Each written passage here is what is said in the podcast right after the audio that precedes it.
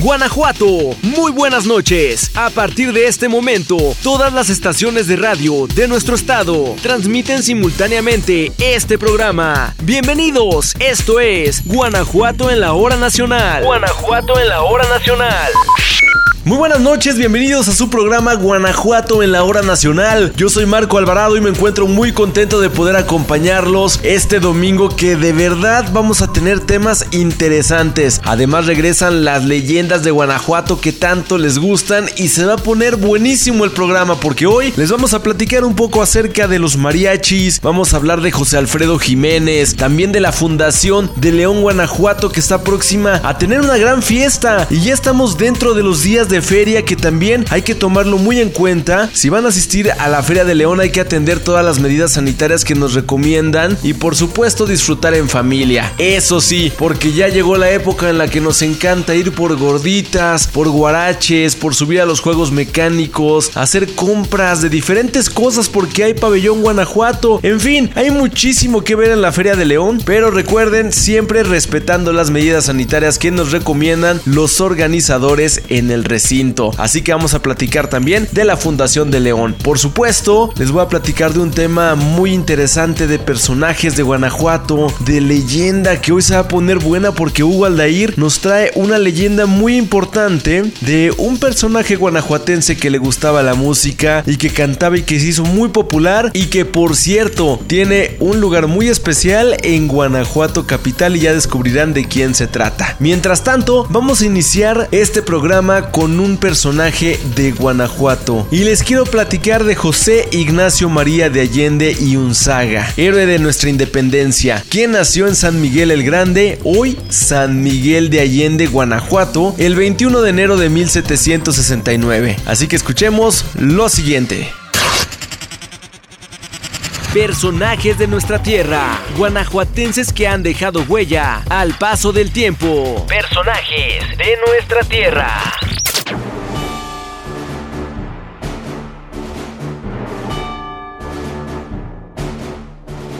Ignacio Allende fue hijo del español Domingo de Allende y María Ana de Unzaga, ricos comerciantes y hacendados de San Miguel. A los 18 años ingresó al Colegio de San Francisco de Sales. Sus aventuras amorosas resonaron en toda la región. Se menciona que tuvo dos hijos fuera del matrimonio, el mayor de nombre Indalecio. En 1794 ingresó al régimen provincial de los Dragones de la Reina, al que se unieron Juan Aldama y José Mariano Jiménez. En 1802, a los 33 años, contrajo matrimonio con María de la Luz Agustina de las Fuentes, pero seis meses después, ella murió. En 1808, ante una posible invasión inglesa, Allende fue concentrado en la Ciudad de México, luego en Jalapa y finalmente en el Palmar, Sonora. La comunicación que ahí tuvo con elementos liberales y masones le infundió las doctrinas independentistas. Tras obtener experiencia en las armas y el grado de capitán, regresó a su tierra natal un año después. De inmediato se dedicó a formar una junta para la independencia en San Miguel, la cual llegó a tener numerosos miembros. Se planeó el levantamiento para la primera quincena de diciembre de 1810, dirigido por Allende y Aldama, quienes debían buscar la ayuda de un eclesiástico para lograr mayor apoyo popular. Allende propuso y convenció a Hidalgo. Continuaron los preparativos, pero como la conspiración fue denunciada, Hidalgo decidió el alzamiento en la madrugada del 16 de septiembre de 1810 en el pueblo de Dolores. Ahí, Allende organizó las tropas. En Celaya, el 22 de septiembre fue nombrado teniente general y en Acámbaro fue proclamado capitán general, al mismo tiempo que Hidalgo era elevado a generalísimo. Tras ganar la batalla del Monte de las Cruces, por órdenes de Hidalgo se resolvió la retirada hasta Aculco, sitio donde Félix María Calleja triunfó y el ejército insurgente se dividió en dos grupos. Allende regresó a Guanajuato, donde fue derrotado. En Guadalajara se reunió con Hidalgo, pero las divergencias entre ellos habían llegado a tal extremo que se apartó de la dirección política del movimiento y solo conservó su actividad militar. Luego de la derrota en Puente de Calderón, huyeron a la hacienda de Pabellón en Zacatecas, donde los jefes militares retiraron el mando a Hidalgo y se lo otorgaron a Allende. Hidalgo, Allende y otros jefes fueron capturados en Acatita de Baján, Coahuila, donde murió Endalesio su hijo mayor. En Chihuahua se les condenó a muerte. Allende fue ejecutado el 26 de junio de 1811. Su cuerpo decapitado fue sepultado en el Panteón de la Orden de San Francisco y su cabeza expuesta en un ángulo de la Alhóndiga de Granaditas, de donde fue retirada en marzo de 1821. Más tarde, fueron trasladados sus restos a la Catedral de la Ciudad de México y luego a la cripta de la Columna de la Independencia. Y esto es un poco de historia acerca de José Ignacio María de Allende y Unzaga, héroe de nuestra independencia. Y por supuesto, los invito a que no le cambien porque tenemos temas de gran interés y ya llega Charito Morales para platicarnos de algo que seguro te va a interesar. Yo soy Marco Alvarado y no le cambies pues escuchas Guanajuato en la hora nacional. No te despegues de nosotros. Sigue escuchando Guanajuato en la hora nacional.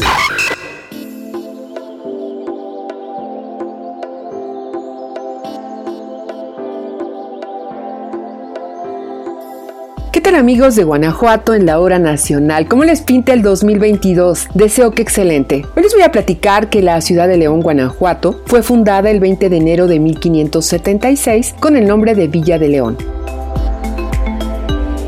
A la fecha, mezcla su zona histórica con la modernidad. Su generoso clima, estupendas vías de comunicación, gastronomía, artesanías y calurosa hospitalidad la convierten en uno de los destinos turísticos más desarrollados del centro del país. La presencia española ya había arribado desde el año 1530, año en que Nuño de Guzmán atravesara el Lerma y lo nombrara como Río de Nuestra Señora, iniciando con ello una colonización agrícola y ganadera a partir del año 1546, situación que provocó guerras contra los chichimecas, quienes se veían invadidos por los nuevos pobladores por orden del virrey de la Nueva España, don Martín Enríquez de Almanza, encomendó a don Juan de Orozco establecer un poblado al que se denominó Valle de Señora y posteriormente Villa de León. Esto con la finalidad de crear una barrera protectora de los ataques chichimecas. La fecha se estableció el 20 de enero de 1530 y como coincidía con el día de San Sebastián, este fue nombrado su santo patrono. En 1580 fue elevada a la categoría de alcaldía mayor, separándose de Guanajuato y obteniendo su jurisdicción en el actual municipio de León. El 2 de julio de 1830 se convierte en ciudad y toma su actual nombre, León de los Aldama, en honor a los hermanos Aldama, héroes del movimiento de independencia. Tras un largo camino en que los pobladores sufrieron pestes, en 1643 sequías, de 1712 a 1714 hambrunas, en 1714 y 1786 epidemias e inundaciones periódicas, pudieron sobreponerse y seguir adelante. Cabe destacar un hecho importante. El 2 de julio del año de 1732, la iglesia jesuita trajo de Palermo, Italia, la imagen de la Virgen de la Luz a su nueva casa, que desde el año 2005 es denominada Basílica Catedral Metropolitana de Nuestra Madre Santísima de la Luz, patrona de los feligreses. A la fecha la ciudad de León es conocida como la Perla del Bajío, pues alberga joyas arquitectónicas como la Catedral Basílica, el Templo Expiatorio del Sagrado Corazón, el Teatro Manuel Doblado, el Teatro del Bicentenario, el Fórum Cultural, el Museo de Arte e Historia de Guanajuato. Además, es catalogada como una de las metrópolis latinoamericanas con mayor calidad de vida. En la capital del calzado se encuentra la más extensa variedad de productos piel como zapatos, artículos de marroquinería, talabartería y artesanías, y también una vibrante industria automotriz de tecnologías de la información y de industria 4.0. Considerada como la cúpula de modernidad en el estado de Guanajuato, la ciudad de León es líder en la realización de convenciones y turismo de negocios de talla nacional e internacional, como la Feria Estatal, la Feria Industrial Jano Fermés, el Festival Internacional del Globo, entre muchos otros eventos que han posicionado a Guanajuato en los ojos de México y del mundo. 20 de enero, Fundación de la Villa de León. Seguimos con más temas de tu interés. Guanajuato en la hora nacional. Nuestra historia, nuestra identidad como guanajuatenses. En Guanajuato en la hora nacional. ¿Qué tal? Muy buenas noches, soy Pablo Buzo Muñoz. En esta primera emisión del año de Guanajuato en la hora nacional desde el Archivo Histórico del Congreso del Estado. Hoy quiero compartir que el pasado viernes 14 de enero se cumplieron 145 años de la creación del periódico oficial de Guanajuato. Para entender la importancia de este hecho, remontémonos a sus antecedentes para conocer su devenir en el tiempo. El contexto histórico señala que después de la conquista de la Nueva España, los gobernantes vieron la necesidad y la obligación de difundir sus leyes y ordenamientos entre sus gobernados. Sin embargo, dadas las condiciones de la época y en virtud de que la imprenta en México arribó hasta el año de 1539 que facilitó la divulgación de las disposiciones gubernativas. Previo a la aparición de la imprenta en nuestro país, esta función se hacía a través de dos figuras. Los escribanos, quienes tenían la tarea de asentar en papel todas las disposiciones, y los pregoneros, quienes daban lectura pública a dichos ordenamientos en las plazas o espacios públicos, y los bandos, cuya función consistía en fijar los comunicados en sitios públicos que eran leídos por heraldos oficiales cuya función era llevar mensajes. Ellos eran los portavoces y anunciadores. El paso del tiempo y el aumento de estas necesidades dio origen a crear nuevas formas de transmitir la información documental.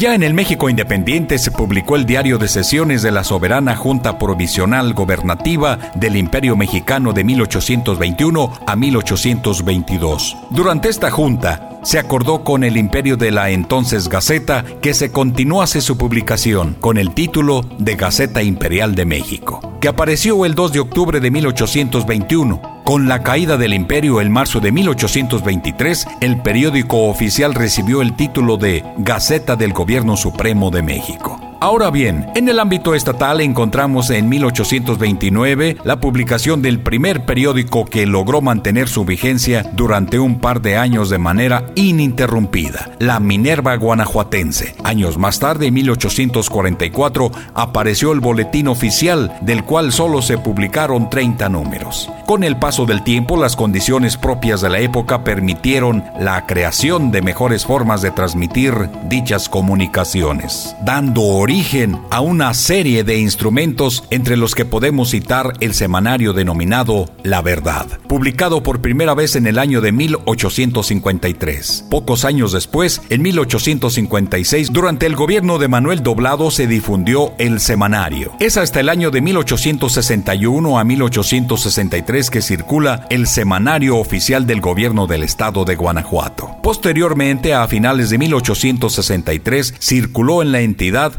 la denominada Gaceta Oficial del Gobierno de Guanajuato. Y en 1865 el Semanario Oficial de la Prefectura Política del Departamento de Guanajuato. Ya en el año de 1867, durante el mandato del gobernador general Florencio Antillón, se publicó el periódico oficial denominado La Voz de la Ley, sustituido un año más tarde, 1868, por La República. Este periódico circuló aún en noviembre de 1876 y se presume que fue el precedente inmediato del actual periódico oficial del gobierno del estado de Guanajuato, publicado por primera vez el 14 de enero de 1877. Contaba con las secciones oficial, judicial, prensa de la capital, remitidos y crónica parlamentaria. En suma, a 145 años de la primera publicación del periódico oficial del gobierno del estado, con más de un siglo de existencia y publicación ininterrumpida, sigue siendo el medio de difusión oficial en la entidad, mismo que no solo posibilita dar eficacia jurídica a ordenamientos de carácter estatal y municipales, sino que además contiene la historia de la evolución de las instituciones políticas y sociales de Guanajuato y también publica edictos y avisos de carácter judicial, entre otros temas. Edición que corre a cargo de la Secretaría de Gobierno. Te invitamos a conocer la exposición documental con motivo de este aniversario en las instalaciones del Congreso del Estado de Guanajuato. Tu Congreso. Que pasen todas y todos ustedes muy buenas noches. Hasta el próximo domingo todo el estado de Guanajuato, reunido en una misma sintonía. Guanajuato en la hora nacional.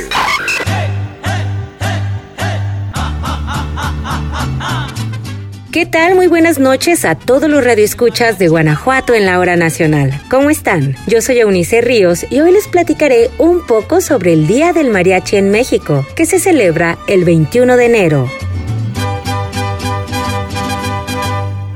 La Organización de las Naciones Unidas para la Educación, la Ciencia y la Cultura, la UNESCO, reconoció al mariachi como patrimonio cultural e inmaterial de la humanidad. Este nombramiento se dio en noviembre del 2011, durante la sexta reunión del Comité Intergubernamental para la Salvaguarda del Patrimonio Inmaterial, celebrada en Bali, Indonesia, y donde recibió el voto unánime de los 24 países participantes y un reconocimiento especial del representante de Italia.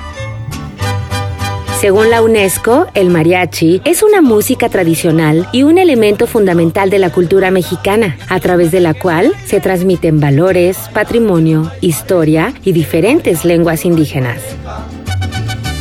Sus integrantes utilizan un traje inspirado en el que usaban los campesinos, con accesorios de la vestimenta de los españoles, como las espuelas en los botines, sombreros largos, pantalones con botones o seguros de plata, corbata de moño y chaqueta. Esta imagen del traje elegante fue vista por primera vez en la película de 1936, allá en el Rancho Grande. El mariachi es originario de Cocula, Jalisco, y el significado, según antropólogos mexicanos, deriva del nombre de una madera con la que se construían los tablados en que se bailaba el acompañamiento del ritmo de músicos locales. Al principio solo incluían instrumentos de cuerdas y algunas percusiones. El sonido de las trompetas se añadió después. Hoy ha tenido una evolución impresionante en cuanto a su repertorio, pues cada cliente posee un gusto musical distinto y ellos tienen que estar a la vanguardia. Según su definición, es una orquesta que ejecuta música tradicional formada por trompetas, violines y guitarras u otros instrumentos de cuerdas, donde los integrantes visten indumentaria regional inspirada en el traje de charro, un elemento fundamental de la cultura del pueblo de México. Algunos de los exponentes más reconocidos en México por utilizar este género musical son José Alfredo Jiménez, Vicente Fernández, Jorge Negrete, Pedro Infante, Antonio Aguilar, Lucha Villa, Luis Miguel, Tomás Méndez, Juan Gabriel y Rubén Fuentes, entre muchos, muchos otros. La música de mariachi fue reconocida debido a que se ha transmitido de generación en generación, amenizando eventos festivos, religiosos y sociales, reforzando el sentido de identidad y continuidad de sus comunidades portadoras en México y el extranjero. Hoy en día existen también mariachis en diferentes partes del mundo, no solo vistiendo el típico traje que conocemos, sino que además interpretando canciones en español. A pesar de que muchos son los que han llegado a ganar reconocimiento internacional, existe uno que continúa con un modo fino, estilizado y de gran calidad musical. Hablamos del Mariachi Vargas de Tecalitlán, que desde 1898 es uno de los más representativos en la historia de este género y ganaron popularidad por introducir el arpa, la guitarra de golpe y los violines, a diferencia del mariachi de Cocula, que utilizaban el guitarrón y la vihuela. Las plazas públicas distribuidas en todo el país son recintos en donde los mariachis tocan sus canciones y por una módica cantidad amenizan tu estancia. Sin embargo, ahora es común cantar con ellos en fiestas, reuniones familiares y desde luego en las tradicionales y románticas serenatas. Es importante valorar el trabajo de los mariachis, quienes buscan alegrarnos en los momentos más especiales de nuestra vida. 21 de enero, Día del Mariachi en México. ¡Felicidades! No te despegues de nosotros. Sigue escuchando Guanajuato en la hora nacional. ¿Qué tal amigas y amigos? Bienvenidos a Guanajuato en la hora nacional. Espero que su domingo vaya de lo mejor y muchas gracias por seguir en sintonía de este programa que con mucho gusto hacemos para ustedes. Yo soy Hugo Aldair y esta noche les contaremos la leyenda de José Carpió el Cantador. Vamos a escucharla. Leyendas Guanajuato. Relatos de misterio y tradición. Leyendas Guanajuato.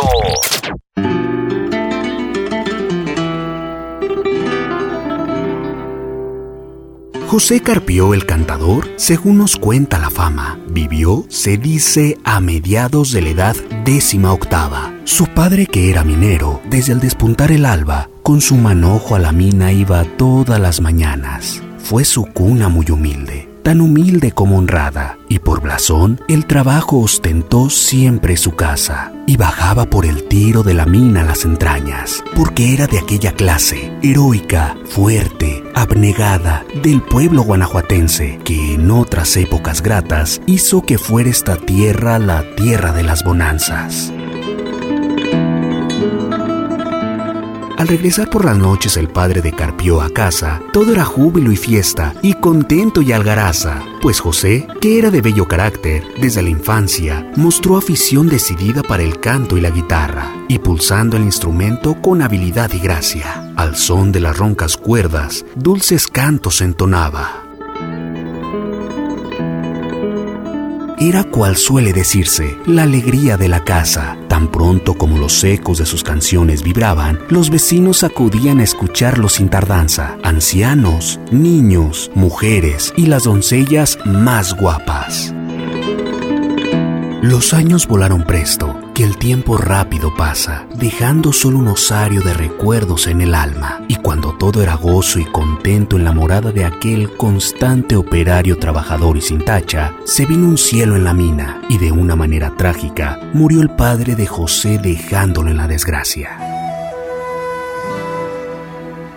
Por las torcidas callejas, por las desiguales plazas, lo mismo en el alto cerro que en la profunda cañada de la ciudad primorosa que Guanajuato se llama, era Carpio el cantador, el ave de las montañas.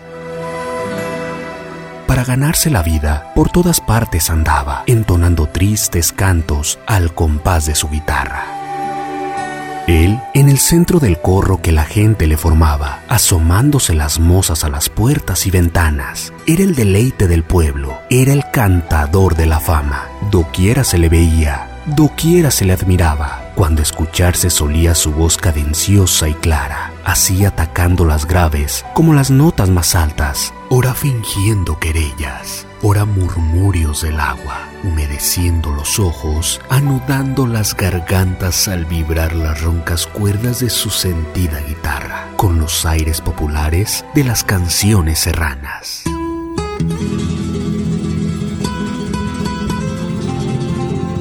Es el poder de la música tan grande, tanto avasalla que los más rudos espíritus los conmueve y los ablanda, y sin querer, las pupilas anúblense con las lágrimas, se agitan los sentimientos más dulces dentro del alma. Es asombroso en el pueblo la facilidad bien rara con que retiene y repite cualquier cántico o sonata. Es por eso de José las bellas y tristes cántigas silbaban los arrapiezos por las calles y las plazas, popularizando más de aquel su cantor la fama que de tiempo atrás corría del vulgar aplauso en alas. Pero como todo muere, todo vuela y todo acaba, fue extinguiéndose de Carpio la voz armoniosa y clara. Para ganarse la vida, ya el cajito no le bastaba y se decidió resuelto como jefe de su casa a trabajar en las minas con empeños a constancia. Recordando de su padre aquella honradez sin tacha, el trabajo Dios lo premia y lo bendice y lo ensalza, pues de José los afanes pronto colmó la abundancia. Llegó a estar la mina en frutos con buenas leyes de plata y muy buenas cantidades obtuvo Carpio en sus rayas. Su patrón, que sorprendía en él la fe y la constancia en las labores de minas más que en otras necesarias, diole un campo que solicitó y con empeño labraba, y cuando menos lo espera, encontróse una bonanza. Ya rico, abarcó negocios, logrando pingües ganancias, y construyó, según dicen, un zangarro que se hallaba de la ciudad a la puerta. Sobre la planicie vasta lo forman abruptos cerros bella y profunda hondonada. José vivió allí dichoso beneficiando la plata y el oro que nuestras minas, en riquísima abundancia, produjeron por entonces y aún hoy en su seno guardan dentro las preciosas vetas de estas vírgenes montañas. Murió José y el zangarro que a su costa levantara, a la margen del arroyo y junto a su propia casa, vino a poderosas manos que después edificara la grande y famosa hacienda de beneficio de platas, que por tradición sin duda era por todos llamada con el mismo sobrenombre que a Carpio le diera fama. Pero al estallar la guerra de independencia santa, cuando se tomó la lóndiga de granaditas, se narra que audaz penetró la plebe a saco en tiendas y casas, destruyendo cuanto pudo y a la gente asesinándola. Incendiase el edificio de la hacienda, destrozándola y quedó una gran fortuna en la noria sepultada.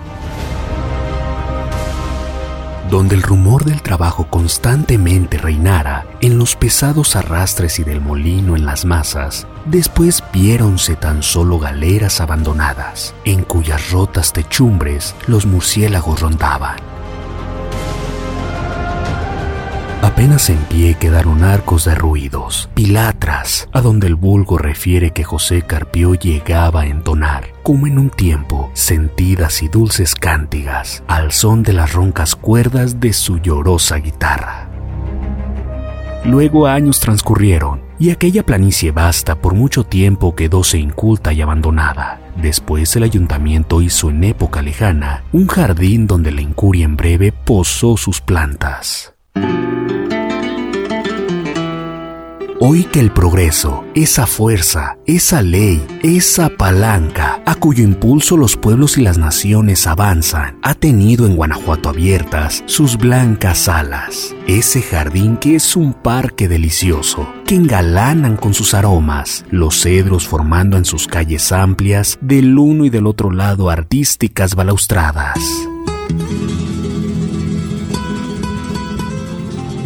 Tiene bellos surtidores que con sus cristales bañan de los álamos y fresnos las tupidas enramadas, en donde revolotean con bulliciosa algaraza y en apretados enjambres los tordos y las urracas.